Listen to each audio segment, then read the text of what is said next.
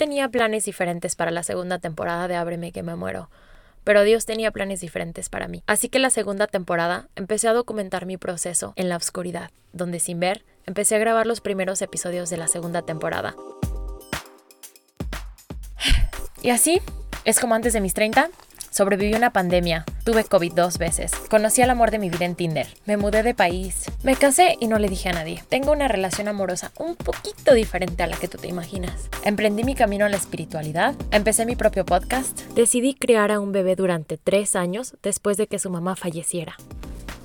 Y ahora, como si mi vida no fuera lo suficientemente emocionante, perdí la vista. Pero aquí estoy con una sonrisa y compartiendo una vez más en esta segunda temporada de Ábreme que me muero que cada día vale la pena vivirlo. Vas a pensar que soy una pinche loca optimista, pero te juro que hay un secreto para la felicidad y cada día me siento más cerca de encontrarlo. Y por eso, y antes de que me muera, se los quiero compartir.